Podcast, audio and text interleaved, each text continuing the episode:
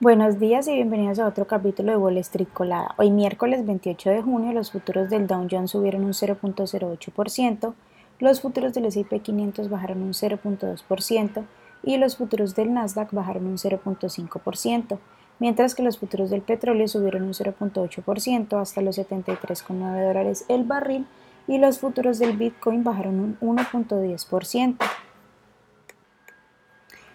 En las noticias de hoy, bueno, los índices se recuperaron un poco el martes tras algunos descensos recientes. El Dow rompió una racha de seis sesiones de pérdidas, mientras que el S&P 500 y el Nasdaq subieron aún más. Un conjunto, en conjunto ha sido un buen trimestre para los índices, especialmente para el Nasdaq. El índice tecnológico, que ya ha subido casi un 30% en lo que va del año, tras un débil 2022, va en camino a registrar su mejor primer trimestre en cuatro décadas beneficiándose de un rápido auge de inteligencia artificial generativa. Según algunos informes, Estados Unidos está estudiando nuevas restricciones a las exportaciones de chips de inteligencia artificial en China. También podría restringirse el arrendamiento de servicios en la nube a empresas chinas de inteligencia artificial, así como otras restricciones a la inversión estadounidense en el país. Las acciones de Nvidia que cotizan con el ticker NVDA bajaron un 3.1% y las de Advanced Micro Devices que cotizan con el ticker AMD bajaron un 2.8% tras la noticia. Por otra parte, bueno, la Reserva Federal publicará hoy los resultados de sus pruebas anuales de resistencia bancaria tras la reciente crisis bancaria provocada por Silicon Valley Bank. A pesar de las quiebras de los bancos regionales, los expertos anticipan que los 23 prestamistas sometidos a las pruebas van a mostrar un capital superior a los mínimos reglamentarios, lo que garantizará sus recompras y dividendos. Las acciones de Snowflake, que cotizan con el ticker N SNOW, subieron un 1.17% en el pre-market después de haber celebrado su Día del Inversor el martes en el que la empresa reiteró sus previsiones para todo el año. Goldman Sachs reiteró la calificación de compra sobre la acción tras el evento, mientras que Morgan Stanley dijo que mantendrá su calificación en sobreponderada.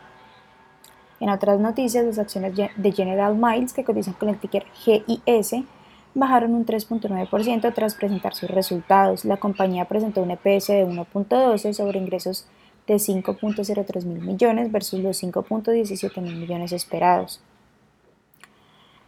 La reciente y exitosa salida a la bolsa de la cadena de restaurantes mediterráneos Cava, que cotiza con el ticker CAVA, sigue despertando el optimismo ya que la acción ha subido un 107% con respecto a su precio inicial en menos de dos semanas de cotización.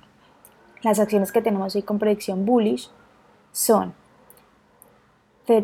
Teraiba Biotics que cotiza con el ticker TOVX y ha subido más de un 66%, Doma Holdings, que cotiza con el ticker DOMA y ha subido más de un 32%, y también Imedia Brands, que cotiza con el ticker IMBI y ha subido más de un 28%, mientras que las que tenemos con predicción bearish son AST Space Mobile, que cotiza con el ticker ASTS y ha bajado más de un 27%, American Rebel Holdings, que cotiza con el ticker AREB y ha bajado más de un 22%, y también Eton Pharmaceutical, que cotiza con el ticker ETON y ha bajado más de un 18%. Esas son las noticias que tenemos para hoy. Antes de que abra el mercado, les recordamos que pueden encontrarnos en todas nuestras redes sociales como arroba Spanglish Trades y también visitar nuestra página web www.spanglishtrades.com para que no se pierdan ninguna noticia ni actualización del mundo de la bolsa de valores en español.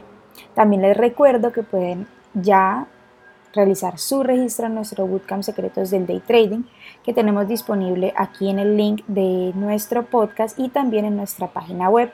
Recuerden que se llevará a cabo los días 26 y 27 de julio. Entonces, bueno, los esperamos por allá. Muchas gracias por acompañarnos y escucharnos como siempre. Los esperamos de nuevo mañana en otro capítulo de Wall Street Colada.